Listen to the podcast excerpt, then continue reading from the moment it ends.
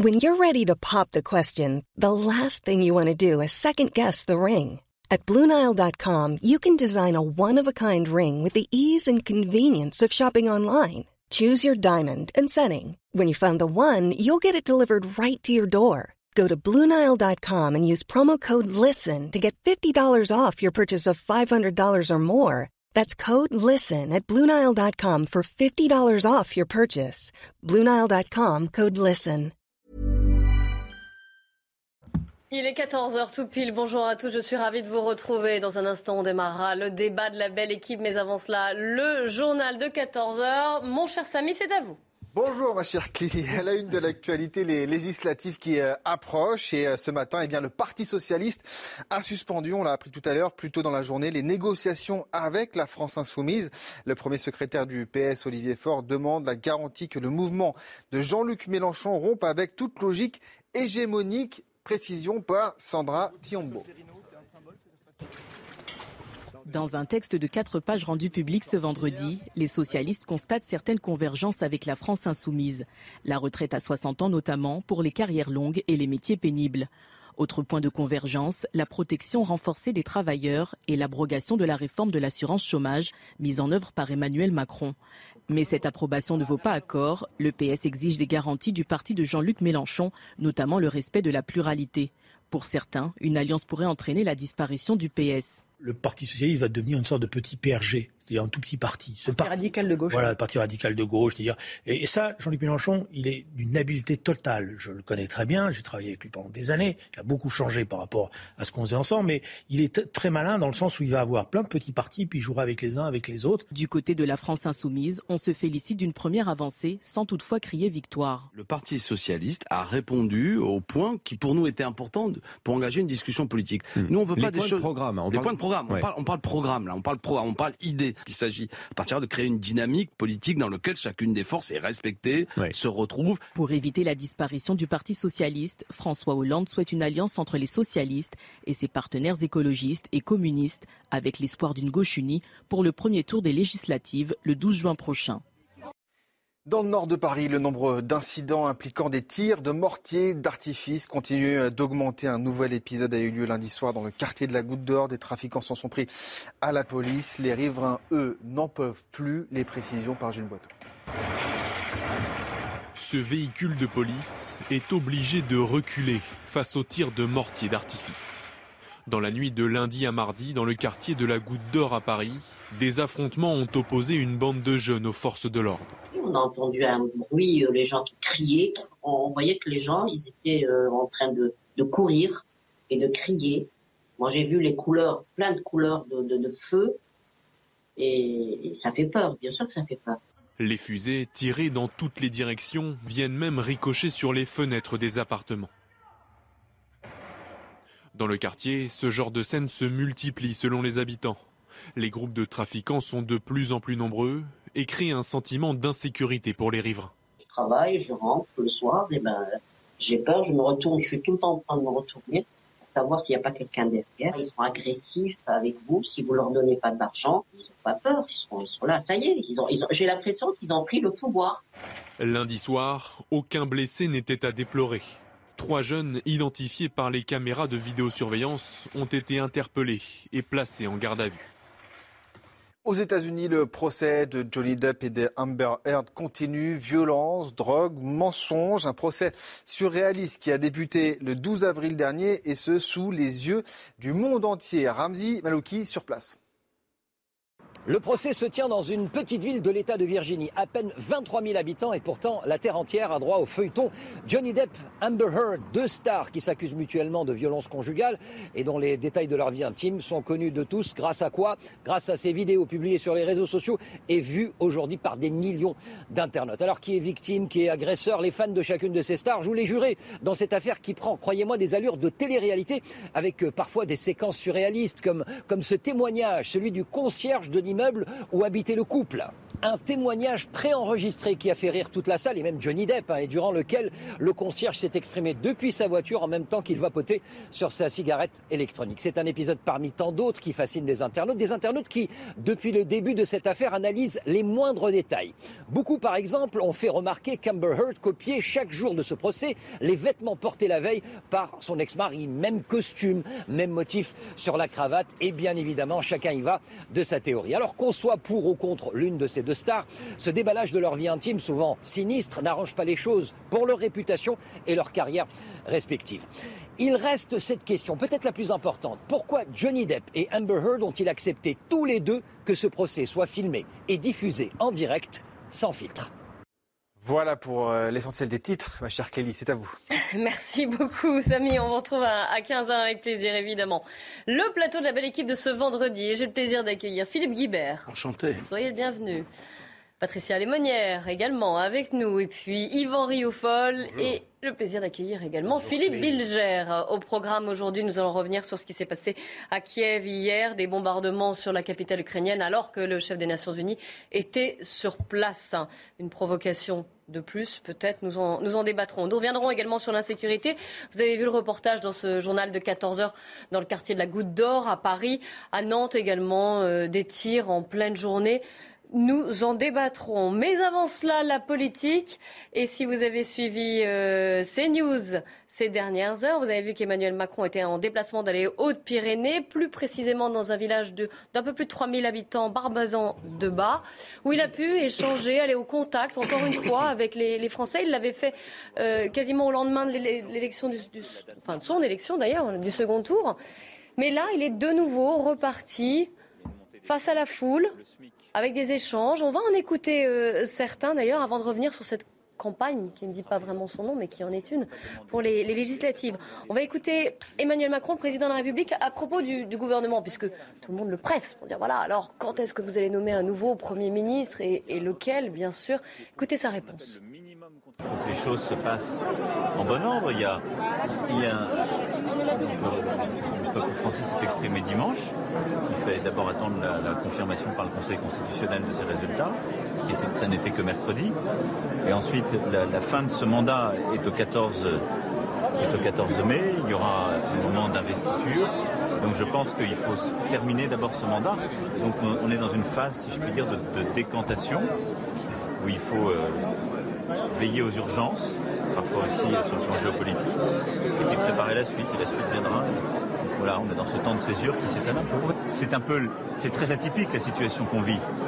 Et il faut que je le dise avec beaucoup d'humilité parce que mes prédécesseurs qui l'ont connu sortaient de cohabitation. Donc il y avait comme une rupture tout de suite gouvernementale, où ils ont pris à chaque fois la décision de dissoudre, etc. C'est la première fois qu'on a, depuis 65, qu'on a une continuité. Et donc il faut accepter avec beaucoup aussi de, j'ai envie de dire, de, délicatesse. Chaque chose en son temps, la délicatesse, l'apaisement. Qu'est-ce qu'il essaie de nous dire, à votre avis, euh, Philippe Bilger? Mais en réalité, il n'a pas tort lorsqu'il distingue sa situation de celle des prédécesseurs qui sortaient d'une cohabitation. Euh, moi, ce qui me frappe, c'est qu'on a parfois l'impression que le dernier refuge où le pouvoir présidentiel euh, s'est levé, en quelque sorte, avec authenticité et plénitude, c'est dans la gestion du temps. Je ne peux pas m'empêcher de penser qu'à l'heure actuelle, lorsque je l'entends là, il est très sérieux, bien sûr, mais en même temps, il y a peut-être une forme de très léger sadisme au fond du pouvoir présidentiel qui fait qu'il y a une volupté à faire attendre le changement de Premier ministre, le changement des ministres et accessoirement les Français tout de même. Parce que on peut comprendre pourquoi il veut demeurer le maître des horloges, mais tout de même, je me demande s'il n'y a pas un peu de perversion derrière tout ça. Alors, on va voir si vous avez la même analyse, Patricia Lemonière. Perversion, je me, je me, je sadisme, pas, même. sadisme, j'irai peut-être pas dans cette voie-là. En tout cas, une chose est sûre, c'est qu'il a intérêt il a tout à fait intérêt à, garder le suspense un, peu plus moment, il va falloir que ça s'arrête. Il, va falloir que ça s'arrête, mais s'il veut garder, si vous voulez, les élections législatives sont dans longtemps. Oh, c'est long les semaines qui se passent. Donc s'il veut garder un souffle et relancer la machine, imaginez qu'il nomme demain un Premier ministre. Oh là là, mais alors toutes les critiques pourraient s'enclencher et après euh, euh, poserait, pourrait, poser problème pour les élections législatives. Alors que là, bon, bah, il fait campagne finalement qu'il n'a pas beaucoup fait. Hein. Il a peut-être pris conscience qu'effectivement les Français n'étaient pas aussi euh, adeptes de sa politique, mais surtout en occupant comme ça le terrain, il maintient un momentum, et puis après, donc, euh, il peut nommer son Premier ministre un peu plus tard, parce que la machine va repartir d'un seul coup autour de cet homme. Et donc, ça peut être un pur calcul politique. Et il voit l'état des oppositions. Oui, et ah oui, mais vous inquiétez pas, on va en parler des oppositions. oui, un pur calcul politique. Peut-être que le message qu'il nous fait passer... J'espère pour lui, c'est un calcul politique. Oui, parce que le message qu'il nous fait passer, c'est qu'il prend son temps, et s'il prend son temps, c'est peut-être tout simplement que son dispositif gouvernemental n'est pas encore tout à fait au point. Ça, ça s'appellera de la communication, euh, peut-être. Parce que, je, je, Patricia, j'ose penser que s'il avait une solution, un ou une il, il les usera, il les usera avec de nouveaux ministres, avec un message politique fort à travers ces personnes, je crois qu'il ne nous le ferait pas long terme comme ça jusqu'à la mi-mai. Moi, je pense qu'il les userait. Oui, mais enfin, euh, l'avantage de, nommer assez rapidement, euh, quand même, c'est de déclencher une dynamique après une réélection. Là, en prenant son temps, il prend le risque de, prend le risque que le soufflet retombe un petit peu. tout le, monde a dit que, tout le monde a dit que ce n'était pas une élection d'enthousiasme. Euh, il n'est pas exact qu'il y ait eu que du vote rejet en faveur de contre Le Pen en faveur de Macron. Enfin, non plus, ça n'a pas non plus été une grande élection d'adhésion. Donc, il a plutôt intérêt à déclencher une dynamique euh, d'autant plus que les oppositions commencent à se mettre en place, à gauche. Oui, Je pense qu'il étudie ça avec un, grand plaisir. Ou à se défaire, effectivement, Philippe. Oui, Yvan. Moi, je ne suis pas sûr que la France retienne son souffle euh, jusqu'à cette annonce d'un gouvernement, d'un Premier ministre, tout ça. Donc, je, je ne vois pas de perversion là-dedans. Je crois qu'il n'y a effectivement pas une urgence telle qu'il est à se précipiter. Et en revanche, ce qui est intéressant, c'est de voir les mots qu'il prononce. En effet, euh, l'apaisement, euh, la délicatesse, la gentillesse, c'est-à-dire très exactement ce qu'il n'a pas respecté lui-même au cœur de sa campagne, puisqu'il a traité toute une partie d'un électorat quasiment de nazis, en tout cas d'extrême droite, de Vichy, etc. Oui, non, peut-être pas nazi, hein, sans aller jusque-là. Extrême droite, oui, ça. L'extrême droite, ça veut donc dire quand même ce que ça veut dire. Hein. Derrière l'extrême droite, c'est Vichy, etc. Quand c'est Vichy, c'est le nazisme, on n'est pas loin. Et donc, il a lui-même fracturé encore davantage, excusez-moi, mais si, l'extrême droite, c'est ça. Et euh, d'autant que l'extrême droite n'existait pas. mais c'est un autre sujet, mais c'est. Oui, c'est un autre sujet. Pour moi, je fais cette analyse-là d'un président qui a été réélu sans conteste, mais qui a à nouveau fracturé encore davantage qu'elle ne, qu'elle ne l'était cette nation-là. C'est pour ça qu'il emploie maintenant ces mots un petit peu rassurants, mais il est face quand même maintenant, et l'élection d'ailleurs l'a révélé, un pays qui est divisé comme jamais, avec des divisions territoriales, des divisions sociales, des divisions générationnelles, des divisions ethniques, des divisions religieuses et maintenant, toute une partie d'une société, celle qui a voté pour Marine Le Pen, pour le Rassemblement national, enfin pour Marine Le Pen en tout cas, qui est considérée comme étant une société euh, qui, qui, qui, est nauséabonde, pour reprendre un terme olfactif, qui a donc une société exclue du débat et qui retombe dans sa condition. Je sais pas si elle l'est encore, mais. Et qui retombe dans sa condition d'oublié, parce que c'était quand même toute cette France oubliée qui non seulement a été à nouveau oubliée, mais en plus qui a essuyé les crachats de ceux qui voyaient en, en, eux des, des factions. Donc je je, pense. Non, mais c'est mon analyse. Et donc, je pense que. Donc, vous euh, la partagez. Donc, je la partage. Et donc, je pense qu'il est, vous avez raison, naturellement utile que le président amène, d'autant qu'il est devenu le président de tous les Français. Mais enfin, là, c'est une formalité un petit peu qui ne trompe personne. Mais qui, je pense qu'il a quand même bien compris, enfin, moi, je l'espère, que cette France-là est plus explosive que jamais. Hum, alors, vous avez partagé votre, votre opinion, les autres aussi, on peut en débattre évidemment. Je serais moins pessimiste qu'Yvan euh, sur le second quinquennat parce que je pense qu'on peut tout dire d'Emmanuel Macron sauf qu'il est idiot. Et, et, donc, je crois qu'il est assez dans cette ligne de Talleyrand il y a longtemps qui disait il est beaucoup plus difficile de gérer le succès en politique que l'échec. Et je crois que c'est très vrai. Il est conscient du fait qu'il ne peut pas recommencer un quinquennat de la même eau que le précédent. Et d'ailleurs, le discours qu'il a fait au soir de sa victoire insistait, contrairement en 2017, sur le fait qu'il a affaire à une France totalement clivée, fracturée. Et donc, il est conscient du fait, lorsqu'il dit il faudrait une volonté d'apaisement général, je ne le crois pas insincère. Et ce sera peut-être difficile à faire, je le crois au contraire authentiquement persuadé qu'il ne peut plus se permettre cinq ans comme ceux qu'on vient de vivre. Et je pense que sa présence, ce retour, cette présence sur le terrain, c'est justement pour effectivement euh, aller justement à l'écoute. Et il a pris conscience, enfin il a pris conscience, j'ose espérer qu'il avait quand même un peu conscience avant des difficultés de la France, euh, comme vous dites, divisée tant territorialement, industriellement, etc. Mais là, il sait que, comme il a dit après son discours je vais vous rassembler. C'était pas le seul. Hein. je suis le président de tous les Français. C'est pas le premier président qui après sa, réélection ou son élection dit euh, je vais vous, je vais rassembler la, France autour de moi. Mais là, il est, il sait qu'il doit justement poursuivre finalement cette, cette campagne qu'il n'a jamais fait. Il est sur le terrain. Il veut porter ses mots de douceur, comme vous l'avez souligné, de rassemblement. Reste à savoir si cette volonté ou cette perception qu'il a aujourd'hui de la France dans les mots, il est capable de la traduire dans les actes une fois après le, quinquennat lancé. Et là, aborder la question des réformes, on va y venir, euh, Philippe Guibert. Oui, ce qui est, ce qui est difficile dans l'exercice d'Emmanuel Macron, mais il a été élu pour ça. Euh, au premier tour, il a fait le rassemblement des, de l'électorat de droite à 80%, euh, notamment en réduisant fortement le score de Valérie Pécresse, qui s'est retrouvé à moins de 5% ce qui passe notamment par l'électorat retraité qui vote majoritairement à droite. Et cette tendance s'est amplifiée au deuxième tour, puisqu'il a construit sa victoire sur l'électorat de centre droit, modéré euh, et particulièrement âgé, puisque dans les fractures que Yvan Riofol soulignait à juste titre, il y a la fracture générationnelle qui est très impressionnante quand on regarde les, les résultats entre les, les, plus de 60 ans, la population active et puis les jeunes.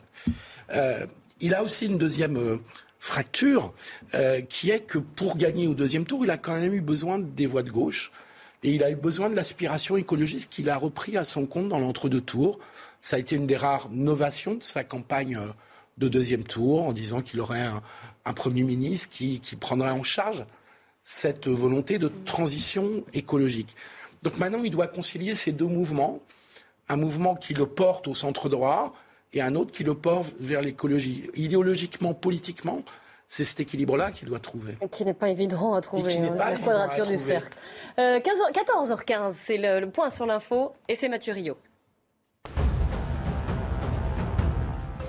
Des scènes de guérilla urbaine en plein Paris dans le quartier de la Goutte d'Or.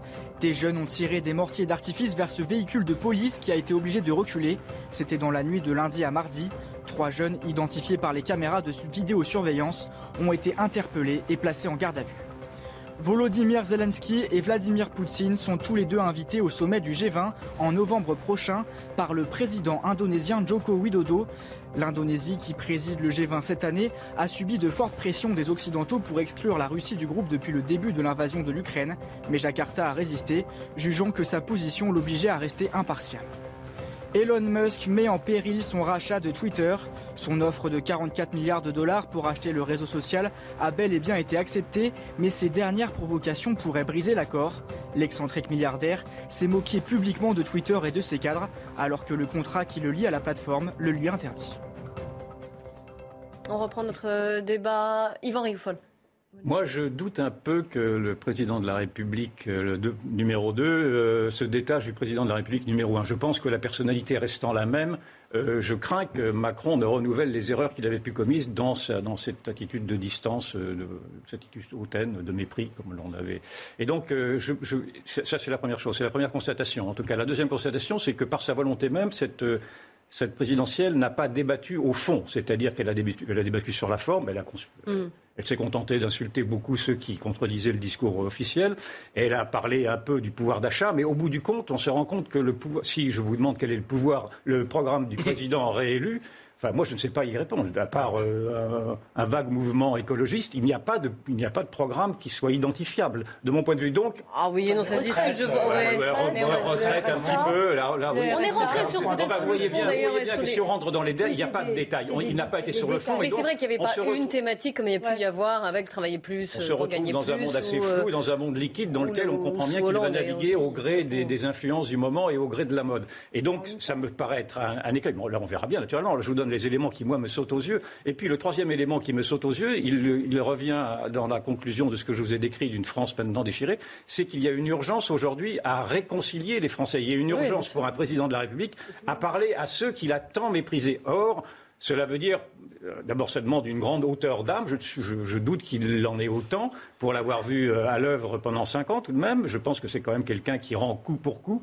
Et j'aimerais. Comme souvent en politique. C'est pas une raison. Et j'aime.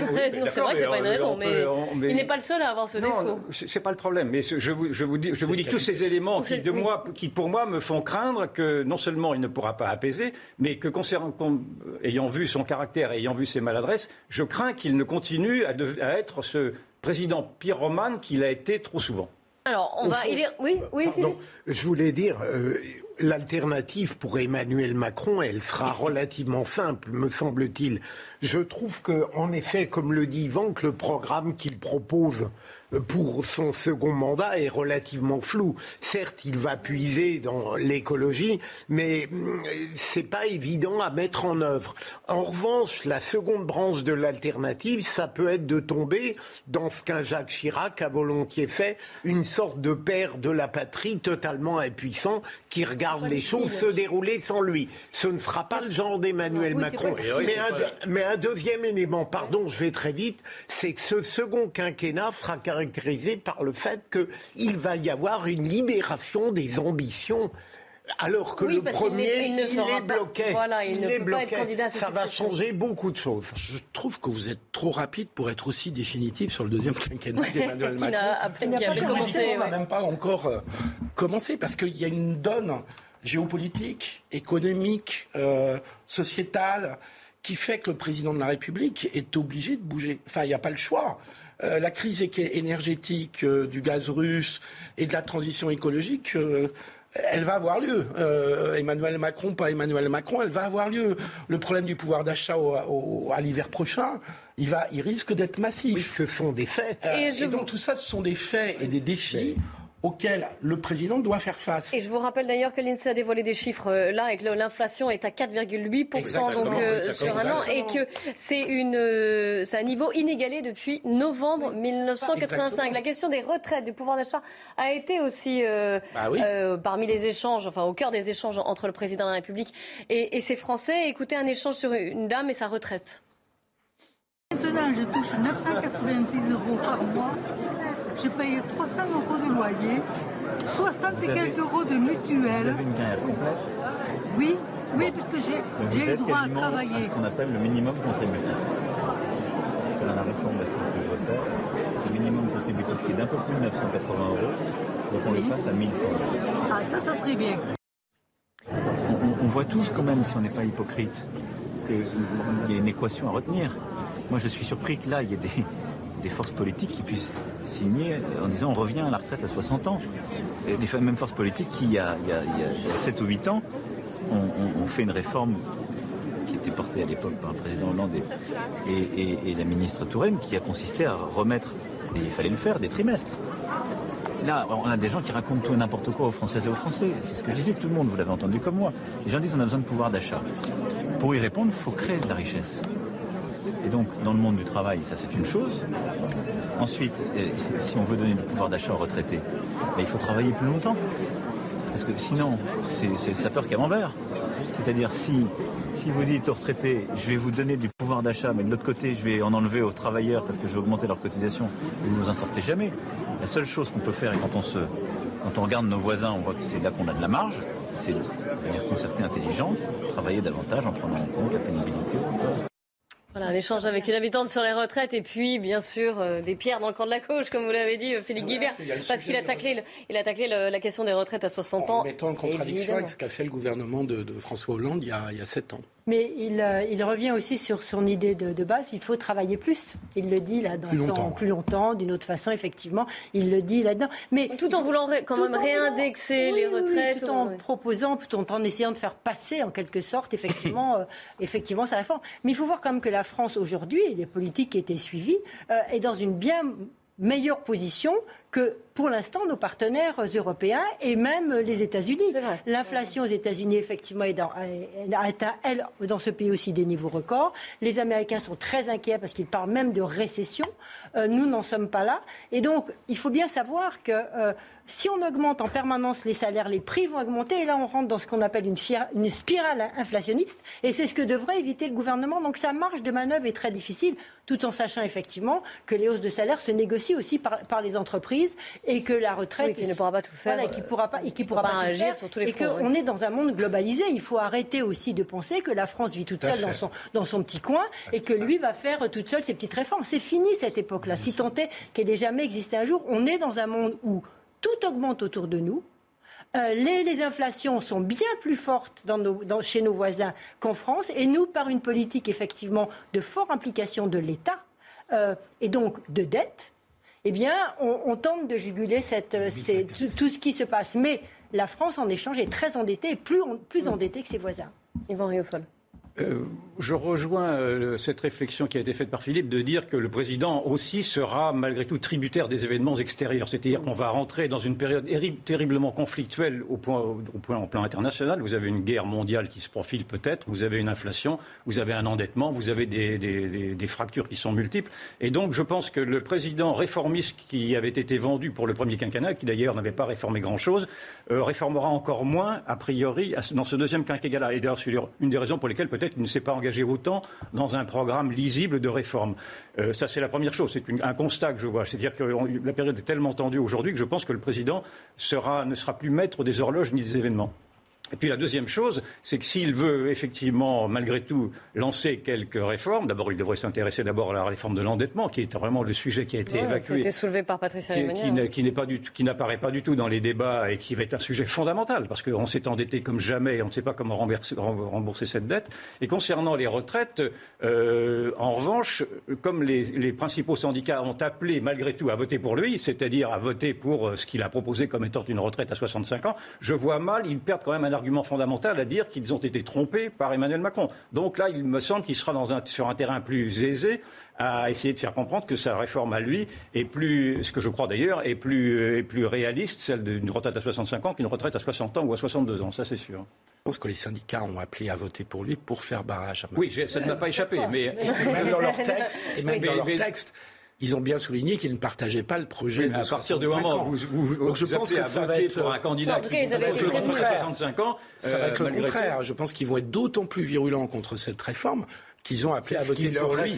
C'est tout. C'est ce qu'il leur reste, parce que par exemple, ça ne sera pas très cohérent. Voilà. Tout en oui, sachant la CFDT, si je peux me permettre juste, la, la CFDT, par exemple, il y a eu de profondes décisions comme il n'y en avait pas eu depuis 20 ou 30 ans. Euh, sur le chemin à suivre pendant cette présidentielle. Bah, il y a une bonne partie de la, il y a une bonne partie de la CFDT qui était en faveur de Mélenchon. C'est pas le cas de la direction. ils ont fait un choix. Hein, et, donc, et donc, il y a eu comme toute la gauche en fait.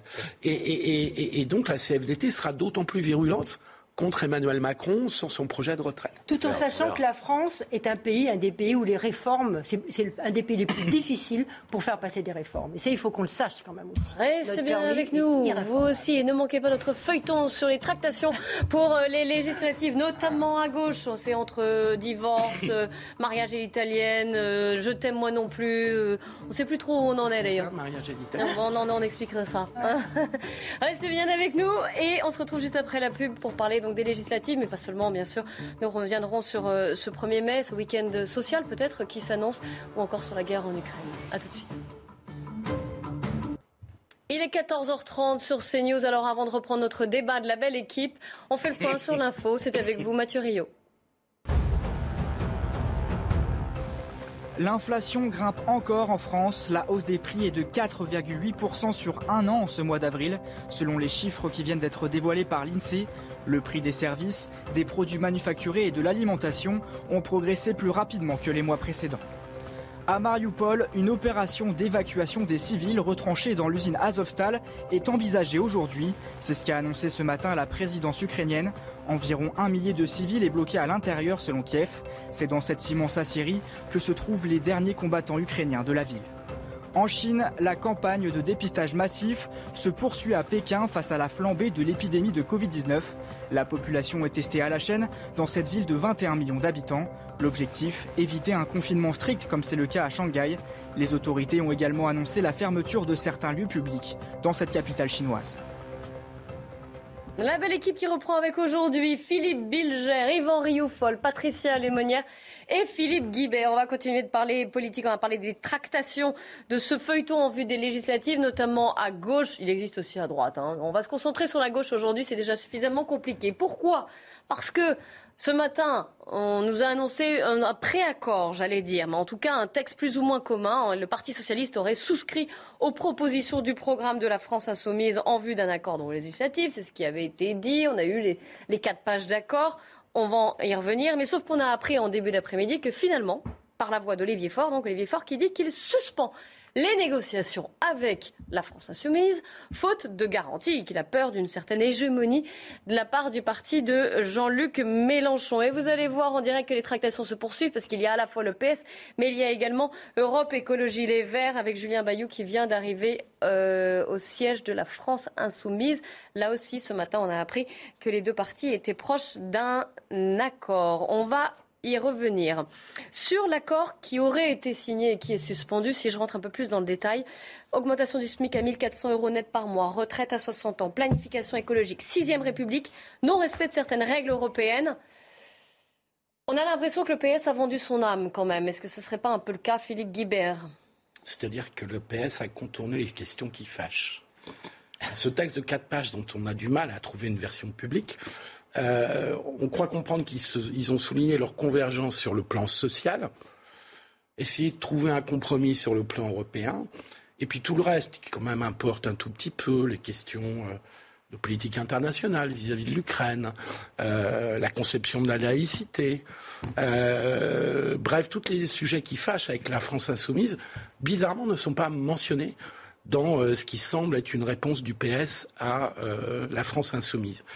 Alors, on n'y voit pas très clair parce que tout ça n'est pas très public, un peu la règle du jeu, euh, et qu'en même temps, ces coups d'accordéon successifs où euh, finalement on a des convergences le matin, mais on suspend les négociations à 13h28, euh, laisse penser qu'il y a aussi l'autre volet qui est encore moins public, qui s'appelle le nombre de circonscriptions, et qui est quand même, est quand même le cœur du sujet aussi, parce que pour le Parti socialiste, disons-le franchement, quand on a une candidate qui fait 1,74% et qu'on a soutenu contre vent et marée jusqu'au bout, ce qui à mon avis est une énorme erreur politique, après on n'a plus que des très mauvaises solutions, parce que y aller tout seul, vous êtes mort, et trouver des alliances quand vous partez d'un 74%, c'est pas facile. C'est-à-dire que les autres ne vous accueillent pas les bras ouverts.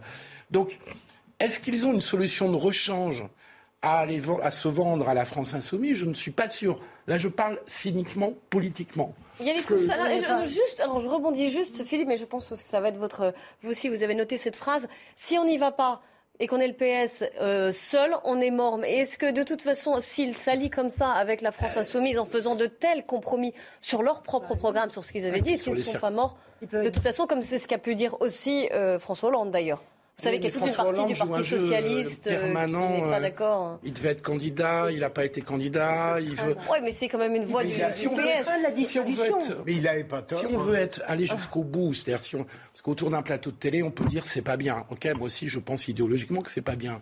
Mais si on veut aller jusqu'au bout de la responsabilité politique, s'il n'y a pas d'alliance avec la France insoumise, il faut créer autre chose que le PS. Bah oui. oui. mais il y a quand même, il y a quand même. Un moyen de je vais vous laisser la parole, mais euh, mais c'est, il y a quand même des gens qui sont socialistes qui ont voté pour Jean-Luc Mélenchon pour un vote utile, donc qui sont attachés aussi à certaines valeurs ou à certains points du programme des socialistes. Ceux-là, ils ne sont pas, ils ne sont ah d'accord, bah vous venez de répondre alors. Et Clélis, que vous venez de rapporter sur le programme, apparemment c'est un triomphe complet de Jean-Luc Mélenchon sur les points essentiels. Deuxième point, euh, la, la, lucidité d'Olivier Faure est tout de même assez tardive, parce qu'il ne fallait pas attendre des semaines pour constater que Jean-Luc Mélenchon avait une pente relativement hégémonique par son comportement et sa manière d'être. Mais euh, là, Olivier Faure, c'est celui qui est mandaté par le parti euh, pour euh, gérer. C'est le Oui, et en plus, il était mandaté pour cette négociation. Il est non seulement le patron, mais il est mandaté aussi par le parti, ce qui, est, ce qui lui donne une force encore plus, plus, plus importante. C'était fait en commission. Mais là, le problème, c'est qu'on a. Moi, ce que j'ai l'impression, c'est qu'il y a quand même un risque de dissolution. Et on le voit très bien, et de disparition en quelque sorte, hein, du Parti socialiste. Et on le voit très bien dans les réflexions et dans les réactions qu'on peut avoir, comme une Carole Delga dans le sud de la France, qui dès hier prenait position, ce matin encore reprenait position très clairement sur ces questions-là, et se pose pour tous ces ces socialistes qui ont un ancrage local la peur de la disparition de leur parti d'origine. Et, pour eux se pose aussi peut-être la question, ne doit-on pas y aller en tant que presque élus locaux indépendants et, faire notre élection et après, quitte à, quitte à reconstruire euh, parce qu'aujourd'hui, ils ont entre 19 ou 20, enfin je me trompe peut-être, euh, de députés à, l'Assemblée. Bon, une, euh, je croyais un peu moins. Hein. je crois qu'ils en ont un peu moins qu'une trentaine. Mais bon, c'est pas. et là, ils espèrent, si vous voulez, vérifions. et là, ils peuvent espérer maintenir peut-être ces élus locaux. Et c'est sauver les meubles. On peut soit sauver les meubles, soit sauver les meubles, soit se dissoudre, ou alors s'allier avec les autres. Il y a quand même des options. Vous, avez, vous, avez, posé, vous avez posé la question de savoir si le PS était prêt à vendre son âme. Vous vous êtes arrêté là. Je vais compléter votre phrase. Il est prêt à vendre son âme au diable. C'est-à-dire qu'il est prêt à vendre son âme à un parti qui est prêt à s'allier aux islamistes. C'est ça la France insoumise aujourd'hui. Rappelez-vous cette fameuse manifestation de novembre 2019 où l'on a vu la France insoumise, Mélenchon, auprès d'islamistes qui criaient Allah Akbar. Je, je, je rappelle On en avait déjà parlé. J'étais dans, cette, dans cette manifestation. Je m'en suis fait expulser d'ailleurs parce que la tolérance n'était pas effectivement de leur, de leur, côté. Et donc moi je suis abasourdi par euh, cette sorte de banalisation médiatique qui, euh, à cette annonce que, le Parti socialiste était prêt, serait prêt à s'allier avec la France insoumise, alors que l'on a connu pendant, on vient d'en parler, pendant 15 jours, 3 semaines, des mois, euh, tout un front républicain et une indignation républicaine parce que le, la droite pourrait ou ne pourrait pas s'allier avec le Rassemblement national, qui ne demande pas, lui, naturellement, à s'allier avec les islamistes, au contraire, qui, qui dénonce l'emprise islamiste. Donc je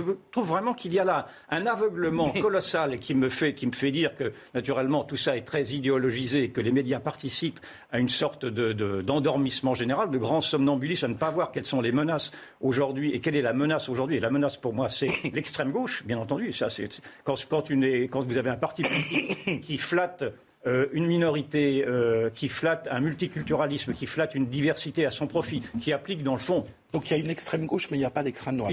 je, mets, extrême gauche, je mets extrême gauche en pendant. Bien à je, je, mets extrême gauche en pendant à l'extrême droite. En effet, puisque vous parlez de l'extrême droite. Donc s'il y a une extrême gauche, il y a une extrême droite. Oui, absolument. S'il y a une extrême gauche, il y a une extrême droite. Parce que si l'on veut bien parler, de, si on parle de l'extrême droite, il faut parler de l'extrême gauche. Or, moi, je, je conteste, je conteste qu'il y ait un danger, euh, en tout cas dans ce que vous appelez l'extrême droite, mais en tout cas il y en a un dans ce que, dans ce que moi j'appelle l'extrême gauche. Euh, c'est un danger vérifiable. Enfin, sauf, si vous le voyez pas. Et moi, je le vois comme le nez au milieu de la figure. Et le problème, c'est que les, les, les, beaucoup de commentateurs ne voient pas ce danger-là. Et et, d'autre part, le PS a naturellement toutes les raisons de craindre sa disparition. D'abord parce qu'il a déjà disparu. Dois-je rappeler son, score Et puis, si effectivement, après le congrès d'Épinay, euh, le PS avait déjà essayé cette sorte de stratégie en s'alliant avec, à l'époque, le parti le plus stalinien d'Europe, le Parti communiste. Oui, mais ça avait mené à la victoire. En 1971, le parti, le parti socialiste était hégémonique. C'est lui qui dictait, ses, qui dictait ses règles.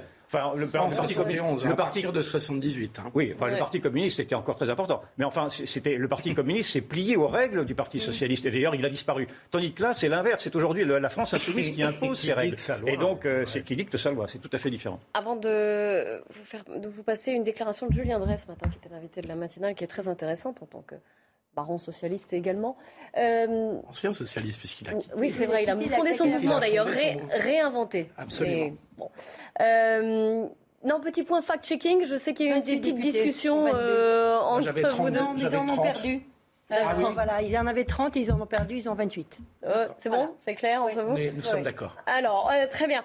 Julien Drey, fondateur du mouvement Réinventé, mais surtout ancien poids, lourd, j'allais dire éléphant du, du, Parti Socialiste, si on peut dire ça comme ça, qui était l'invité de la... Pardon? c'est un ami, je viendrai. Donc je faisais une blague idiote en disant qu'il essayait de maigrir. Mais ah, d'accord. Euh, bien, passons. Et, non, il a été assez critique sur ce qui se passe en ce moment. Je voudrais que vous l'écoutiez et commentiez. Bien sûr, c'est assez intéressant. C'était la logique de ce qu'ils avaient commencé il y a déjà plusieurs semaines, je dirais même que c'était inscrit dans la manière dont ils ont mené cette campagne présidentielle qui était catastrophique. Ils n'ont rien écouté. Dès qu'on était un ancien, on était forcément un imbécile. Euh, ils n'ont rien fait sur le fond pendant ces cinq ans qui viennent de s'écouler. Alors ils mettent tout sur le bilan de François Hollande. Ça veut pas dire qu'il n'y a rien à dire sur le bilan de François Hollande, mais on peut pas simplement dire c'est la faute à François Hollande. Il y a cinq ans qui sont écoulés, les européennes ont été mauvaises.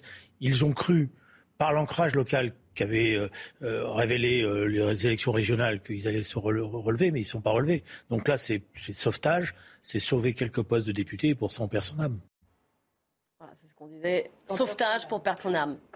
De sa part, c'est assez intéressant quand même. Dans le... Oui, bien même si on sait qu'il justement, il a été en, dissension, en divergence avec beaucoup, avec la ligne, mais oui, depuis cinq ans. Mm. mais encore une fois, il faut aller jusqu'au bout du raisonnement, c'est-à-dire que le PS soit disparaît, on fait l'impasse sur les législatives, il n'y a plus de députés PS. On n'a pas souligné que dans le système politique français tel qu'il est, si vous n'avez pas de candidats et de quelques députés élus à l'Assemblée nationale, vous n'avez plus de financement public. Hein. Parce que le financement public est, étroitement calculé sur votre nombre de candidats et votre nombre d'élus. Donc vous disparaissez. Alors à partir de là, qu'est-ce qu'on fait? Soit on recrée autre chose, soit on propose une autre alliance aux écologistes et aux communistes sans la France insoumise. Mais encore faut-il, vous ne pouvez pas le décider tout seul. Euh, oui, mais François Hollande, il est toujours un peu mouche du coche, j'allais dire, j'essaye de me retenir, euh, parce que c'est gentil, c'est pas lui qui est aux manettes, euh, c'est pas lui qui a les contacts. Est-ce que le PC, les écologistes sont prêts à faire une alliance qu'avec le PS sans la France insoumise? C'est pas évident. Donc, évidemment qu'il y a un, énorme problème idéologique, Yvan Rioufol, tout le monde l'a bien compris, même des socialistes en sont aperçus. Mais euh, le, la question politique, euh, nous on fait du commentaire sur plateau télé, euh, quand vous êtes responsable politique, est-ce que vous assumez de faire disparaître votre propre parti? Oui, mais il y a une question qui une... Euh, attendez, moi là j'interviens, mais est-ce que vous acceptez de faire disparaître vos propres idées? Ben voilà. Enfin, je veux dire, ça va bien au-delà de ça. Je veux dire, on se, se rallier pour avoir trois sièges à l'Assemblée pour, pour continuer à exister. Alors, si c'est pour avoir trois euh, sièges, trois sièges ou dix sièges ou quinze sièges même. Mais... attendez, si vous êtes dissous sur le plan de vos idées, de ce que vous pensez, de ce qui vous tient à cœur, je ne vois pas l'intérêt parce que là, là encore, les électeurs, pour le coup, vont encore plus se détourner de vous. Moi, je, m'intéresse à la plateforme idéologique qui semble vouloir attirer le Parti socialiste. Et dans le fond, je peux le comprendre, puisque le Parti socialiste lui-même, à travers son think tank Terra Nova, le think tank socialiste en 2011, avait, théorisé le fait que la, gauche devait laisser tomber la classe ouvrière, euh, les petits blancs, Euh, qui votaient au Rassemblement national pour aller vers la diversité. Rappelez-vous, c'était toute cette théorie-là qui alimentait donc une France, euh, une, France multiculturelle. Et dans le fond, euh, c'est un petit peu cette théorie-là qui est reprise par la France insoumise et, qui, et qui, sur laquelle se rattache à nouveau maintenant le Parti socialiste sans voir que c'était ce qui avait fait s'effondrer le Parti socialiste, parce que le Parti socialiste avait oublié ce qu'était le peuple. Donc le Parti socialiste prend une bouée qui est une bouée percée, me semble-t-il, mais surtout, il se, et là où c'est plus grave, c'est qu'il se dédie sur son côté européiste, parce que jusqu'alors, le Parti socialiste était un parti européen. Tandis que là, euh, il va s'allier avec un parti eurosceptique. C'est un parti qui prône la désobéissance. Si vous écoutez bien la plateforme... Oui, ça a été noté. Je aussi dans le... Si on veut être honnête, c'est un des points de désaccord qui est noté dans la réponse du Parti socialiste. Oui, peut-être bien. Mais, et donc, c'est pour vous dire que si, si le Parti socialiste se rend compte simplement maintenant, après avoir signé ce matin, qu'effectivement il allait dans, une logique qui, du coup, qui n'était plus du tout compréhensible pour même appréhender ce qui restait de l'ombre du Parti socialiste. En effet, il a, il a eu raison de se rédire au dernier moment, mais de toute façon, le Parti socialiste est mort. On verra, ce, qu'il, on verra ce qu'il en est. 1,5. Euh, non, non, on verra ce qu'il en est de non, non, non, on verra ce qu'il en est de l'accord. Pardon, oui, moi j'étais sur l'accord. Quand un candidat fait 1,5 au, au, suffrage universel, ça me paraît être un Pour l'instant, il est suspendu. En même temps, si ça avance ce week-end. le point de vue de Philippe qui renvoie à un pragmatisme. Certes, euh, quand on a des idées il faut les garder, mais pour les exprimer, il faut aussi représenter quelque chose.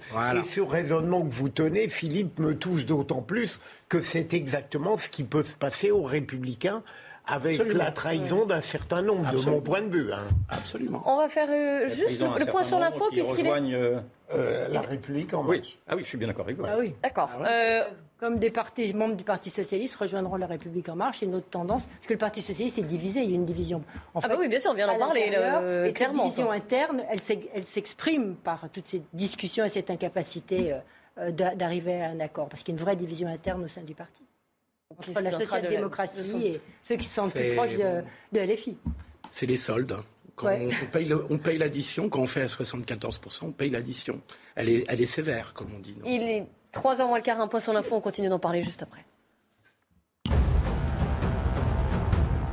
Deux soirs de suite, des coups de feu ont retenti dans le quartier du Clotoro à Nantes. Des rivalités entre bandes de jeunes sur fond de trafic de drogue seraient à l'origine de ces tirs nocturnes.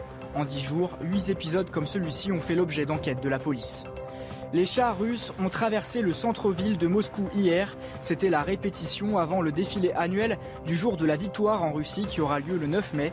Cet événement marque la victoire de la Russie contre l'Allemagne nazie et la fin de la Seconde Guerre mondiale. Au tournoi de tennis du Roland Garros, les joueurs russes et bélarusses pourront bien participer à la compétition. C'est ce qu'a réaffirmé hier le président de la Fédération française de tennis. Une seule règle, pas de drapeau et pas d'hymne russe pendant la compétition. Les athlètes devront jouer sous une bannière neutre. On continue.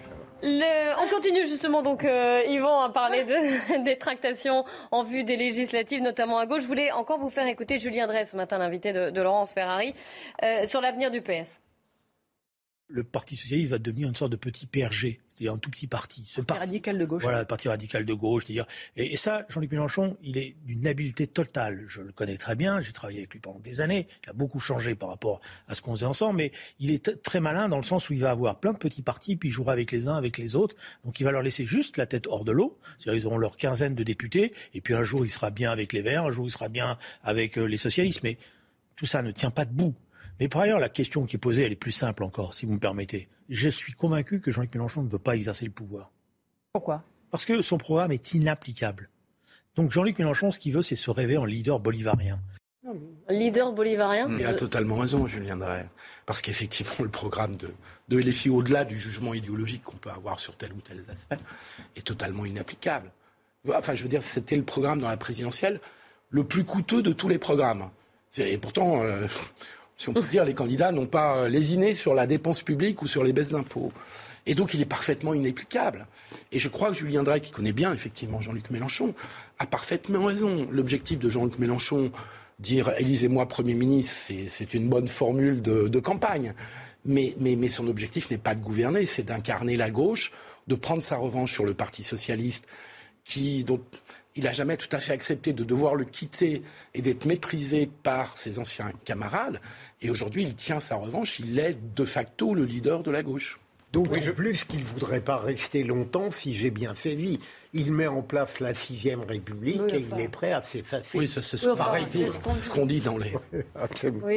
et, surtout, euh, je pense que sociologiquement, son, son électorat n'est pas celui qu'il croit. C'est-à-dire qu'il pense représenter l'alliance populaire mais je, dois-je rappeler que ceux qui ont voté populiste, c'est-à-dire, euh, parce que l'Alliance populaire, c'est un peu ce qu'on croit comprendre, ont voté à la fois la France insoumise, mais à la fois le Rassemblement national. Or, ce sont deux deux segments totalement étanches ou quasiment étanches. C'est-à-dire qu'il y, a eu très peu de reports de voix de la France insoumise, 15%, 17%, je crois, c'est tout à fait à la marge.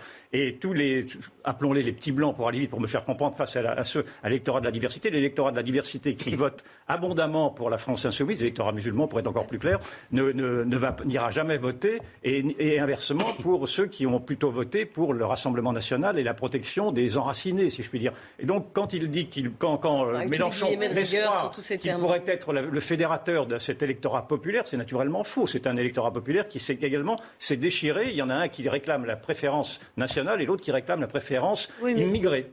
au-delà de, au-delà, au-delà, au-delà de, c'est un gros raccourci sur le programme LFI, mais euh, au-delà de ses propos, pour le coup clivant, pour le coup clivant, au-delà de ses propos, je crois que lui, comment il se voit, Jean-Luc Mélenchon, effectivement, c'est un leader de l'opposition, en tribun à l'Assemblée nationale, le seul face à Macron pour opposer quelque chose. Il sait très bien qu'il ne peut pas être Premier ministre et il en a aucunement envie. Je Les Verts sont également à la manœuvre. Euh, on a vu en direct l'arrivée de, Julien Bayou. Écoutez ce qu'il a dit. On a quelques points euh, qui restent encore à surmonter avec euh, la France insoumise, quelques points notamment de, de, projet. Hein. Pour nous, il y a un enjeu évidemment à réaffirmer l'ambition européenne, l'ambition pour l'Europe, pour en faire un outil de, paix et de prospérité. Et une fois qu'on a avancé là-dessus, d'acter cette coalition qui doit pouvoir additionner les électorats. Euh, insoumis évidemment, enfin au bloc euh, euh, Union populaire, écologistes, socialistes, communistes, les forces qui se retrouvent dans ce projet. Et là, vous allez discuter de quoi aujourd'hui? Des circonscriptions? Ça aussi, ça bloquait, vous l'avez dit dans votre conférence de presse? Aujourd'hui, tout est, tout est sur la table et on vient discuter et peut-être avancer. Un accord est en vue si la France insoumise, si l'Union populaire s'en donne, s'en donne les moyens.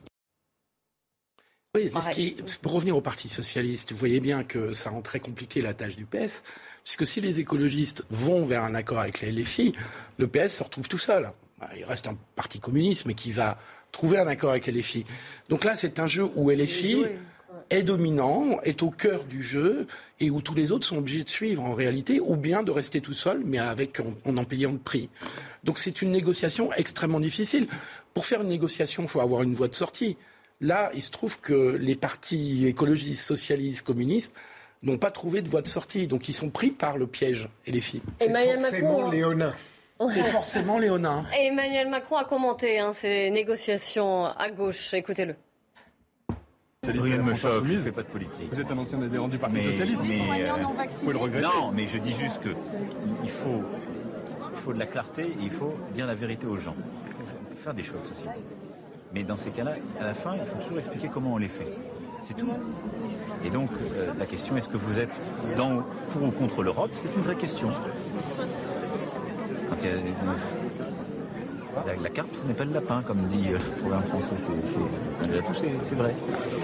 Il pointe le doigt. lapin, ouais, Patricia. Il pointe le doigt sur la question, la question qui fâche l'Europe, parce qu'il sait très bien qu'il y a toute une partie effectivement du Parti socialiste qui, sur ces questions européennes, n'est pas prêt à bouger le petit doigt, le opt-out, c'est pas du tout leur truc. Et donc, qu'est-ce qui fait les appels ben, Allez pas chez eux, venez chez moi.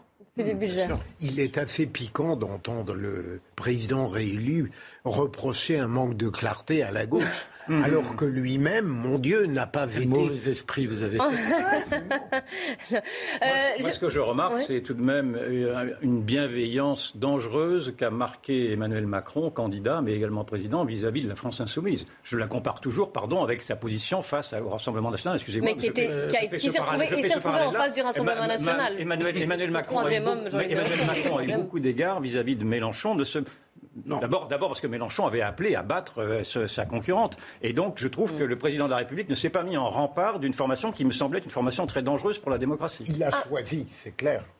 Un mot quand même, parce que nous, on est à la veille du week-end du, 1er mai. Et, vous savez, on en a parlé déjà un petit peu avec vous, euh, Patricia Lémonière, de cette inflation. J'ai rappelé les chiffres de l'INSEE.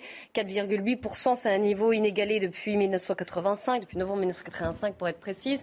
Il y a ces questions de, de pouvoir d'achat la guerre en Ukraine qui fait flamber les, prix des matières premières, de l'énergie évidemment, cela va de soi. Et donc, un avenir et une inflation qui pourrait ne pas, être, euh, ne pas baisser avant, avant certains mois, c'est évidemment un sujet social et un sujet de tension. Est-ce que vous pensez que ce week-end, ce dimanche, là, alors qu'on sort d'une élection présidentielle, est-ce que vous pensez que ça va être un peu tendu sur le plan social et des manifestations?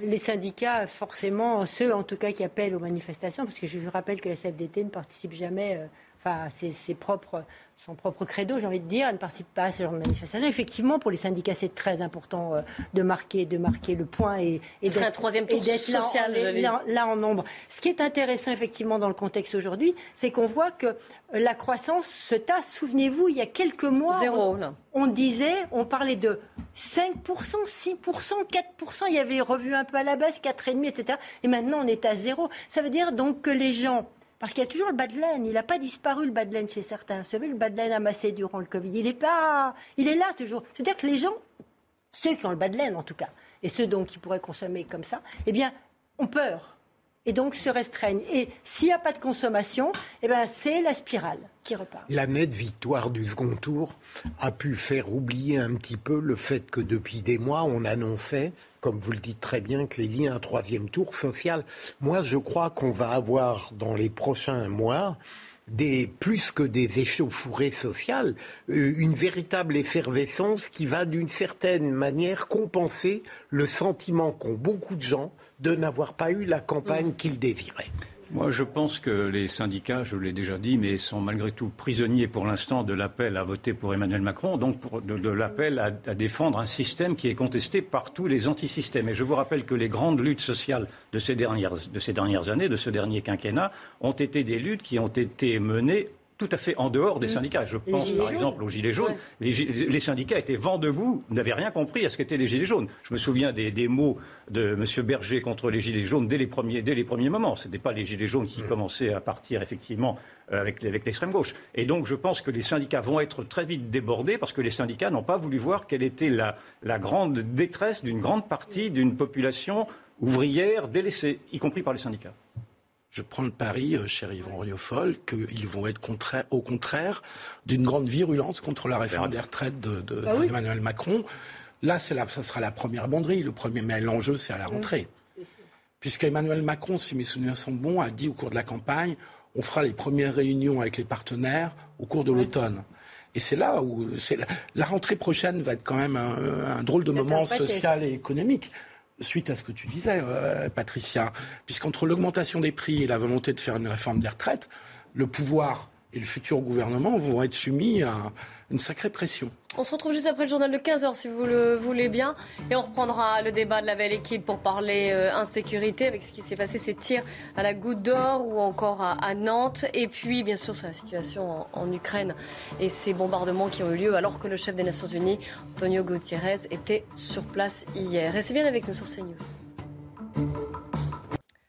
Bonjour à tous, il est 15h sur CNews et c'est la belle équipe qui va reprendre, mais juste avant, le journal Samis Faxi.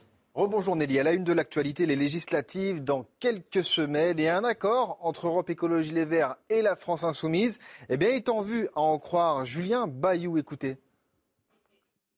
On a quelques points euh, qui restent encore à surmonter avec euh, la France Insoumise, euh, quelques points notamment de, projets. Hein. Pour nous, il y a un enjeu évidemment à réaffirmer l'ambition européenne ambition pour l'Europe, pour en faire un outil de, paix et de prospérité.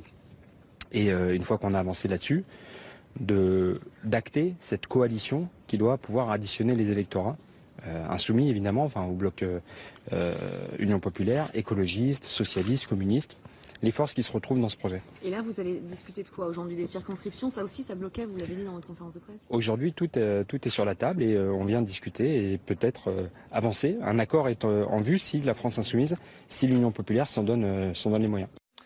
En revanche, le Parti socialiste, lui, a suspendu un peu plus tôt dans la journée les négociations avec la France insoumise. Le premier secrétaire du PS, Olivier Faure, demande la garantie que le mouvement de Jean-Luc Mélenchon rompe avec toute logique hégémonique. Les explications avec Sandra Tiombo. Dans un texte de quatre pages rendu public ce vendredi, les socialistes constatent certaines convergences avec la France insoumise. La retraite à 60 ans notamment pour les carrières longues et les métiers pénibles. Autre point de convergence, la protection renforcée des travailleurs et l'abrogation de la réforme de l'assurance chômage mise en œuvre par Emmanuel Macron. Mais cette approbation ne vaut pas accord. Le PS exige des garanties du parti de Jean-Luc Mélenchon, notamment le respect de la pluralité. Pour certains, une alliance pourrait entraîner la disparition du PS. Le Parti socialiste va devenir une sorte de petit PRG c'est-à-dire un tout petit parti. Ce parti, radical de gauche. Voilà, le parti radical de gauche, c'est-à-dire. Et, ça, Jean-Luc Mélenchon, il est d'une habileté totale. Je le connais très bien, j'ai travaillé avec lui pendant des années. Il a beaucoup changé par rapport à ce qu'on faisait ensemble, mais il est très malin dans le sens où il va avoir plein de petits partis, puis il jouera avec les uns, avec les autres. Du côté de la France insoumise, on se félicite d'une première avancée, sans toutefois crier victoire. Le Parti socialiste a répondu aux points qui, pour nous, étaient importants pour engager une discussion politique. Hmm. Nous, on veut les pas des choses. De programme, on les points de programme. On, parle, on parle programme là, on parle programme, on parle idée. Il s'agit à partir de créer une dynamique politique dans laquelle chacune des forces est respectée, se retrouve. Pour éviter la disparition du Parti socialiste, François Hollande souhaite une alliance entre les socialistes et ses partenaires écologistes et communistes, avec l'espoir d'une gauche unie pour le premier tour des législatives le 12 juin prochain. Emmanuel Macron en déplacement cet après-midi dans les Hautes-Pyrénées, des déplacements d'ailleurs qui euh, s'enchaînent, cap sur les législatives évidemment, et un président eh bien, qui semble trouver impossible l'alliance entre le Parti socialiste et la France insoumise. Il répondait à Loïc Signor. Écoutez. Rien ne me choque, je ne fais pas de politique. Vous êtes un ancien adhérent du Parti socialiste mais, euh, vous pouvez le regretter. Non, mais je dis juste qu'il faut, il faut de la clarté et il faut dire la vérité aux gens. Il faut faire des choix de société. Mais dans ces cas-là, à la fin, il faut toujours expliquer comment on les fait. C'est tout. Et donc, euh, la question, est-ce que vous êtes pour ou contre l'Europe C'est une vraie question. Quand il y a, la, carte, ce n'est pas le lapin, comme dit euh, le programme français. C'est vrai. Dans l'actualité internationale maintenant, à Mariupol, les autorités ukrainiennes envisagent une opération d'évacuation des civils, vous savez, encore présents dans le site d'Azovstal, une usine toujours assiégée par l'armée russe. Le récit de Mathilde Moreau. Ils vivent dans l'horreur. Depuis la fin du mois de février, les derniers habitants de Mariupol subissent les bombardements des forces russes et des séparatistes pro-russes. Nous avions faim, l'enfant pleurait quand les obus grades frappaient près de la maison. Nous pensions, ça y est, c'est la fin. On ne peut pas le décrire, seuls ceux qui étaient ici l'ont vécu. Je ne peux pas le dire avec des mots, c'est vraiment horrible. Mais malgré l'enfer vécu, certains habitants essayent d'avancer. Un obus a explosé à 8 mètres des toilettes. Je n'ai pas eu le temps d'aller à la cave. J'ai senti la chaleur sur mon visage. Mais peu importe, Dieu merci, tout ira bien. Aujourd'hui, ces civils ont dû s'adapter à un nouveau quotidien. Certains improvisent une cuisine sur le perron de leur immeuble totalement détruit. D'autres étendent leurs vêtements près des jeux d'enfants. Une nouvelle vie au cœur du chaos. Voilà pour l'essentiel des titres. Clélie, c'est à vous. Merci beaucoup Samy on va en parler de Kiev hein, et de la guerre en Ukraine. Mais avant cela, donc euh, dans la belle équipe avec aujourd'hui, je vous le rappelle, Philippe Guibert, Patricia Lémonière, Philippe Bilger et Yvan Rioufol. On va parler de l'insécurité, de ce qui se passe dans le nord de Paris déjà, où le nombre d'incidents impliquant des tirs de mortier mortier d'artifice hein, continue d'augmenter. Il y a eu un nouvel épisode, c'était lundi soir. Retour sur les faits avec Jules Boiteau. Ce véhicule de police est obligé de reculer face aux tirs de mortier d'artifice. Dans la nuit de lundi à mardi, dans le quartier de la Goutte d'Or à Paris, des affrontements ont opposé une bande de jeunes aux forces de l'ordre. On a entendu un bruit, euh, les gens qui criaient. On voyait que les gens, étaient euh, en train de, courir et de crier. Moi, j'ai vu les couleurs, plein de couleurs de, feu, et ça fait peur, bien sûr que ça fait peur. Les fusées, tirées dans toutes les directions, viennent même ricocher sur les fenêtres des appartements. Dans le quartier, ce genre de scène se multiplie selon les habitants. Les groupes de trafiquants sont de plus en plus nombreux et créent un sentiment d'insécurité pour les riverains. Je travaille, je rentre le soir, et ben, j'ai peur, je me retourne, je suis tout le temps en train de me retourner savoir qu'il n'y a pas quelqu'un derrière. Ils sont agressifs avec vous. Si vous leur donnez pas d'argent, ils n'ont pas peur. Ils sont, là, ça y est. j'ai l'impression qu'ils ont pris le pouvoir. Lundi soir, aucun blessé n'était à déplorer. Trois jeunes identifiés par les caméras de vidéosurveillance ont été interpellés et placés en garde à vue. Alors évidemment, ces images et le témoignage de cette euh, riveraine qui n'en peut plus, on peut la comprendre euh, forcément. Petit tour de table sur cette situation. Patricia Lémonière. C'est la suite. Euh, c'est la troisième, je crois, tentative effectivement pour déloger tout un trafic de drogue qui était centré autour d'une famille. Euh, ça se passe comme ça quand la police tape, quand la police pénètre dans un endroit. Là, ça fait plusieurs mois qu'ils sont sur ce trafic qui était dans cet endroit-là. Eh bien, euh, les trafiquants, eh bien, se révoltent. Et là, euh, on est dans une, presque une bataille euh, de rue. Et, si vous voulez, le trafic a pris une telle ampleur, effectivement, en France, parce qu'on est le plus gros consommateur et le plus gros, finalement, euh, vendeur, en quelque sorte, d'Europe. Et bien voilà, on a laissé cette situation s'installer et on en paye les conséquences aujourd'hui. Un élu d'opposition, un élu municipal d'opposition, parle de l'inadaptation de nos lois, de l'inaction, évidemment, de la ville de Paris, de la démission des parents également. Et oui, c'est le grand oublié de la campagne présidentielle, le trafic de drogue. C'est à la source d'une grande partie de la délinquance et de l'insécurité. On le voit avec euh, ses habitants. Et donc, c'est un problème majeur de la société française. Euh, c'est un problème grandissant avec des petites mafias, avec une consommation de drogue qui augmente. Et donc, on a, les candidats n'en ont pas parlé pendant la campagne présidentielle. Certains ont parlé insécurité, sans aller pointer ce sujet-là qui est structurelle, majeure, fondamentale. Alors qu'on est le premier pays hein, le plus concerné en Europe. Je continue, Clélie, à radoter sur ce plan et à poursuivre une contradiction amicale avec Philippe. Je crois que c'est important le trafic de drogue, mais je pense que cette focalisation uniquement sur ce fléau fait oublier une impuissance générale sur le plan de la sécurité.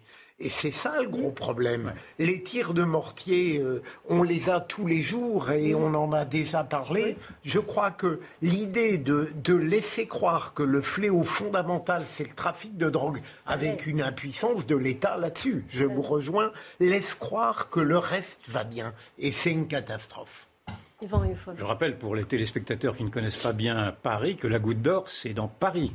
La Goutte mmh, d'Or, c'est pas très loin de la gare du Nord. C'est-à-dire, c'est à 10 minutes à pied, à un quart d'heure à pied de la gare du Nord. Donc, ce que l'on croyait être simplement réservé aux banlieues est aujourd'hui au cœur, quasiment au cœur de Paris. Euh, on est vraiment là dans le Paris, dans le Paris parisien. On n'est pas du tout dans les, dans les, dans les, dans les faubourgs. Et, et donc, c'est une première chose. Et donc, on voit bien que cette euh, plaie, cette lèpre s'aggrave et va de plus en plus euh, vers, vers le centre de Paris. Moi, je n'habite pas très loin, je suis à 5 minutes aujourd'hui de la goutte d'or à peu près à pied, et on, voit bien, on sent bien qu'il y a une insécurité qui est prégnante aujourd'hui. Et la deuxième chose, c'est qu'en effet, c'est un sujet qui a été oublié, mais non pas tellement le sujet du trafic de drogue, et là je reviens tout à fait sur ce que vient de dire euh, Philippe Bilger, c'est tout le sujet de la sécurité qui a été évacué au profit de, du sujet sur le pouvoir d'achat. On nous a fait croire que si le pouvoir d'achat s'améliorait, c'est-à-dire si les conditions économiques et sociales s'amélioraient, tout le reste s'améliorerait. Alors naturellement, le pouvoir d'achat ne s'est pas amélioré. Enfin, moi, je n'ai jamais, fait, jamais fait le lien entre la, crise économique et sociale et la crise insécuritaire. Ce, deux, ce sont deux choses différentes. Est-ce que là, ce que cela laisse apparaître, en effet, vous l'avez suggéré, c'est une démission très générale de toutes les autorités et singulièrement une démission de l'État. Je dirais plutôt qu'on a oublié le côté sécuritaire, de débattre beaucoup du côté sécuritaire durant cette, les débats politiques de la campagne que les liés. On l'a euh, pas Je ne crois pas que personne n'a promis. Euh, qui en a beaucoup au parlé début. au début, et ensuite le pouvoir d'achat a pris la relève. Autre reportage que j'aimerais vous, vous, montrer, vous diffuser à Nantes, en Loire-Atlantique, cette fois, on, quitte Paris. Euh, de... Pardon? C'est le même sujet. Oui, c'est pour ça que. Exactement, mais le reportage est intéressant, vous allez le voir. Pour ceux qui ne savent pas ce qui s'est passé, c'est mercredi après-midi, 27 avril, en plein après-midi donc, euh, avec des tirs qui ont eu lieu, une fusillade, et de nombreux habitants du quartier du, du Clos Taureau ont réagi forcément. Ils ont même porté plainte contre la maire Johanna Roland. Jean-Michel Decaze. Deux soirs de suite, les coups de feu ont retenti dans le quartier. Un individu est même aperçu avec un fusil mitrailleur s'enfuyant vers la ligne de tramway. T'as pas entendu quatre tirs? C'est des petits règlements de compte entre quartiers, moi. Et pourtant, il y a des trucs de jalousie ou il y a quelqu'un qui vient d'un autre quartier qui a fait, qui a fait une embrouille, qui avait une embrouille là-bas et puis qui savent qu'il est ici, puis ils viennent, euh, tu vois, enfin, je pense que c'est ça. Des tirs ont eu lieu également en plein jour, au pied des immeubles du Clos Taureau, à l'entrée de la ville de Nantes. La police patrouille régulièrement au cours d'opérations de sécurisation de quartiers. Les CRS se garent même devant le point de deal, mais rien n'y fait. Il y a 42 ans, je suis là, donc. Euh, euh, ça s'est dégradé, quoi. Parce que nous, on a, eu nos enfants qui ont grandi ici. Bon, euh, on voyait d'autres jeunes, quand ils faisaient une bêtise, on leur disait, mais non, non, non, c'est, euh, ça ne se fait pas. Ils nous écoutaient. Il y avait un respect. Maintenant, c'est fini. Il n'y a plus de respect. Ils nous écoutent plus, ils nous envoient promener. Voilà. Ils nous envoient promener, ils s'en foutent complètement. Des rivalités entre bandes de quartier sur fond de trafic de drogue seraient à l'origine des tirs nocturnes des coups de feu qui ont fait deux blessés. Réaction donc à cette, euh, à cette situation et cette, cette rébellion quand même des, riverains qui portent plainte contre leur mère. En 10 secondes, Clélie, la continuation de ce que j'ai dit à l'instant, c'est-à-dire le fait qu'on a dans toutes les parties de la France une insécurité qui s'amplifie et contre laquelle, le pire, on a le sentiment qu'on ne peut rien faire. Donc c'est bien, vous, soutenez les, les, euh, les, riverains, en tout cas, qui ah, portent plainte. Là, euh, Mais je ne voudrais pas que l'impuissance de l'État euh, contraigne les citoyens à prendre en main leur propre sécurité. Oui, Moi, je trouve qu'on assiste là au naufrage d'une ville. Il se trouve que j'ai connu Nantes pour y avoir été journaliste. J'ai fait les faits divers à Nantes dans les années 80 jusqu'en 84. Et les faits divers à Nantes jusque dans les années 84, c'était les chutes de vélos, c'était les beuveries. Et il n'y avait pas du tout, il y avait à peine si, à peine si on fermait nos portes d'appartements. Et donc, depuis 40 ans, on a vu ce, ce lent, ce lent naufrage d'une ville qui s'est ouverte naturellement à, la, diversité, à cette diversité bénie. Et aujourd'hui, ce sont ces villes maintenant devenues des ghettos et qui, produisent ce qui était euh, prévisible. Oui, là, ce qui est intéressant, je serai très brève, euh, c'est que les citoyens, comme le faisait remarquer Philippe, prennent en charge leur euh, devenir. Là, en l'occurrence, c'est à travers la justice et c'est pas en s'armant. Oui. Tant mieux. Tant, mieux, c'est ce que Parce qu'on a, on a ça parfois des milices. on est sorti. Après, est-ce que ce sera efficace pour faire bouger les choses Mais il y a des milices déjà qui sont formées dans certains quartiers pour patrouiller sans armes. Ça arrivera demain. On est bien d'accord qu'il y a un problème d'ensemble de l'insécurité. Je maintiens néanmoins, et Nantes en a une démonstration, que euh, c'est le trafic de drogue qui en est le moteur. Et que si on ne s'attaque pas à ce moteur, eh ben, on n'y arrivera pas. Mais non, voilà, ah, pas, mais non, non, mais non, d'un mot. Le trafic de drogue, c'est l'épiphénomène. Le trafic de drogue, il encaverne la délinquance dans des endroits précis. Mais c'est toute la France. Non, il n'y a pas du tout le trafic de drogue, il est maintenant dans le centre-ville. Hein. Si vous le voulez bien, puisque le temps, le temps passe, on va, euh, on va passer au dossier qui est un gros dossier. Et la situation est assez terrible en Ukraine et à Kiev avec cette euh, provocation, j'allais le dire, des Russes. Mais vous allez me dire si vous êtes d'accord ou non avec ça, puisque vous savez qu'hier, le chef des Nations Unies, le secrétaire général des Nations Unies, Antonio Guterres, était sur place en Ukraine. Il s'était auparavant entretenu euh, avec les dirigeants russes. Il est allé ensuite donc à Kiev. Et là, au moment où il était sur place dans la capitale, des bombardements, plusieurs bombardements qui ont été assumés hein, euh, par, euh, par la Russie, qui a dit euh, avoir fait des, bombardements avec des armes de haute précision, de longue portée, c'est ce qu'ils ont dit. Évidemment, il a été choqué, il était à l'abri. Mais cela, pareil, à chaque fois on parle de tournant, donc je n'ose plus dire le mot, mais Patricia Lemonière, je voudrais votre regard, je vous laisse la parole. Je trouve que c'est dans la logique complète de Vladimir Poutine de se avoir qu'il a il a ressenti ça comme un défi de la communauté internationale d'avoir Guterres sur place qui avait l'air effondré devant les tombes ou les voilà euh, qui, euh, qui existaient dans les villes qu'il a visitées qui étaient autour de, Kiev. Et donc ils ont tapé. Et en plus d'une façon très très ironique il a reconnu pour une fois mmh. ils ont reconnu pour une fois le bombardement en disant que c'était une usine qui fabriquait euh, des armes qu'il visait alors d'autres à Kiev et le président ne s'en est pas prié il a dit bah, les armes n'était pas complètement de précision. Euh, oui, c'est vrai. Euh, les... Vitaly Klitschko, qui est le maire de, Kiev, lui, a dit que Poutine faisait un, doigt d'honneur ah à l'ONU et à la communauté occidentale. il est au-delà des lois. mais ça pose le problème des Nations Unies et de, au-delà de ça, et Guterres l'avait posé la veille, de l'impuissance complète des Nations Unies. Ils l'ont dit, il s'est excusé. Hein, s'est excusé de n'avoir pas pu empêcher la guerre finalement. Derrière la tragédie ukrainienne, j'ai l'impression qu'il y a Poutine comme un petit voyou ludique qui, par exemple, là, parce qu'il a une visite qui ne plaît pas, fait, oui, il y a une forme de, de gaminerie tragique, c'est-à-dire, il vient, tragique, je... vais leur montrer de quoi je suis capable. 15h15, on continue d'en parler juste après le Flash Info. Mathieu Rio. La Russie confirme avoir bombardé Kiev hier en pleine visite d'Antonio Guterres, le secrétaire général de l'ONU. Selon le ministère russe de la Défense ce matin, Moscou a détruit avec des armes de haute précision des ateliers de l'entreprise spatiale Artyom. Mais selon Volodymyr Zelensky, c'est un immeuble résidentiel qui a été touché. Cela a fait un mort et une dizaine de blessés. La France condamne fermement cette frappe. La police mobilisée contre les nuisances sonores à Paris. C'était hier à l'occasion de la journée internationale contre le bruit.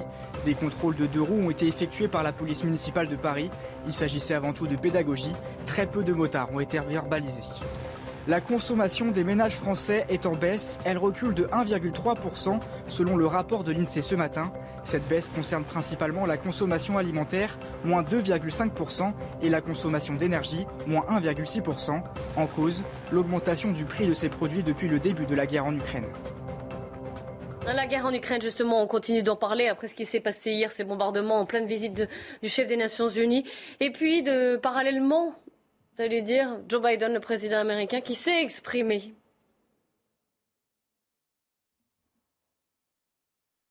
Je crois qu'ils sont coincés, ils sont désespérés, et donc nous devons envoyer des capacités aux Ukrainiens pour repousser davantage les forces russes. Euh, ils sont en train de dire que c'est l'ensemble des États-Unis et de l'OTAN qui les combattent. Ce n'est pas le cas. C'est une manière de trouver un prétexte pour excuser leurs échecs. Je crois qu'on ne peut, pas se permettre de brandir à n'importe quel moment la menace d'armes nucléaires. Ce n'est pas responsable. Les États-Unis n'attaquent pas la Russie, mais aident l'Ukraine à se défendre. Ils ont demandé une rallonge de 33 milliards de dollars au Congrès, un soutien renouvelé Sachant que je vous rappelle que Joe Biden avait dit que la guerre allait, que la Russie allait envahir l'Ukraine, mais il avait dit que les soldats américains, eux, n'interviendraient pas. Oui, puis sur les 33 milliards de dollars que vous avez cités, il y en a 20 milliards d'aides militaires mhm. directes avec des armements lourds. Donc il y a une montée en puissance de l'aide militaire et, de l'engagement des États-Unis dans l'aide à la... Qui n'a pas échappé à, Vladimir Poutine non plus. Qui n'a pas hein. échappé à Vladimir Poutine. Et donc Biden prend le risque d'une certaine escalade. Alors on peut comprendre, on peut avoir de la sympathie euh, euh, avec l'armée ukrainienne, mais Biden fait comme s'il n'y avait pas de risque nucléaire et comme s'il pouvait. Euh, tu disais, Philippe, que Poutine a un petit côté de voyou, euh, mauvais plaisantin. Euh, là, c'est pas un voyou, Biden, mais il y a un petit côté Paris euh, comme si on pouvait monter dans la surenchère armée, comme s'il n'y avait pas de risque possible, ou alors euh, les Américains ont des renseignements qu'on n'a pas sur l'armement nucléaire euh, des, des, des, de la sur une sagesse de Poutine en dernière analyse. Oui, alors même qu'il était, comme, comme Clélie l'a rappelé, ce, ce qui, il était celui qui avait prévenu en disant il y aura une invasion. Ben là, il est un peu, il, il dégonfle un peu. Euh, ce qu'avait dit son ministre de la Défense euh, en Allemagne euh, ce week-end, où, le, à en croire le ministre de la Défense, c'était vraiment pour, à terme, en finir avec la Russie, hein, cette, ce soutien. Alors ce soutien est massif, hein, dix fois plus, mais il faut voir aussi que là, Biden joue aussi sur l'unité il, a tout ce discours-là aussi à visée intérieure. Il joue sur l'unité des républicains et des démocrates. Il faut savoir que les fameux républicains soutiennent de Trump jusqu'à présent, pour une fois le soutiennent, donc il en profite un peu.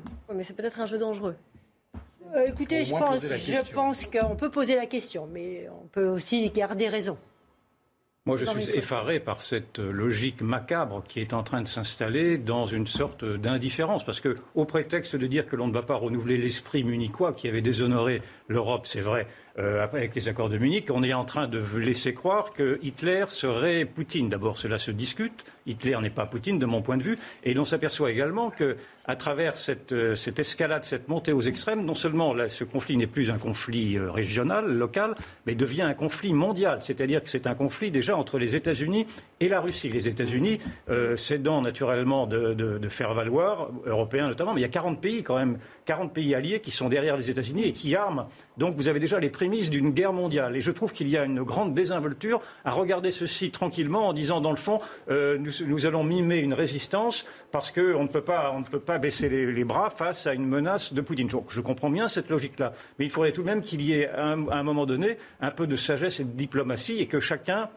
puisse faire des concessions. Or, la diplomatie a échappé à tout le monde. Euh, Macron ne parle plus à Poutine. On voit qu'aujourd'hui, c'est une logique, une logique bah, implacable. Antonio Guterres est allé sur place quand même. Ils ont parlé. Mais Antonio Guterres, excusez-moi, c'est l'ONU. C'est-à-dire que ça devrait être un organisme absolument indépendant et neutre. Or, précisément, si, euh, si Poutine a fait bombarder. C'est pour ça qu'il a fait la Russie et si, Kiev. Si, si, Poutine a fait bombarder Kiev tandis que le, le représentant de l'ONU était là-bas, c'est que Poutine soupçonne l'ONU de, de, de, défendre des intérêts américains. Je ne sais pas si c'est vrai. Mais on voit bien qu'il y a un grand déséquilibre qui s'installe et on s'achemine doucement vers une guerre mondiale. Et justement, j'ai l'impression que vous étiez plus oui, rassurante que Yvan Rioufol. Mais, mais pourquoi faut éviter, il faut quand même garder raison. Je ne suis pas du tout dans la logique de, de Poutine est un fou. Je pense que Poutine regarde le, le, 8, le 9 mai avec grand intérêt, que pour l'instant, on n'en parle pas assez. Il hein. marque des points sur le terrain.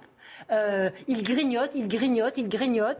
Euh, et, les, et, les, Ukrainiens n'ont pas assez d'armes parce que justement les armes, en bombardant tout l'arrière-pays de l'Ukraine, eh bien les armes n'arrivent pas sur le front et les Ukrainiens perdent du terrain. Et ça, on n'en parle pas assez. Euh, en un mot, en un mot, le problème, c'est que Poutine ne sait pas. C'était une diplomatie classique. Il la refuse puisqu'il a dit. La guerre froide. Je, suis désolée, c'est terminé. Euh, je suis désolée, c'est terminé. Mais en tout cas, je vous remercie vivement d'être venu débattre sur le plateau de la belle équipe. Un grand merci à toutes les équipes techniques, éditoriales tout particulièrement. Myriam Essama, Justine Cerquera et Jacques Sanchez. Dans un instant, c'est Samy Sfaxi qui prend le relais avec ses invités. Et ce sera 90 minutes info. Samy qui reviendra sur la visite d'Emmanuel, le déplacement d'Emmanuel Macron dans les Hautes-Pyrénées et ses échanges qu'il a pu avoir avec les habitants. Vous l'entendrez évidemment. Bon week-end à tous. On se retrouve lundi. Hey, it's Paige DeSorbo from Giggly Squad. High quality fashion without the price tag. Say hello to Quince.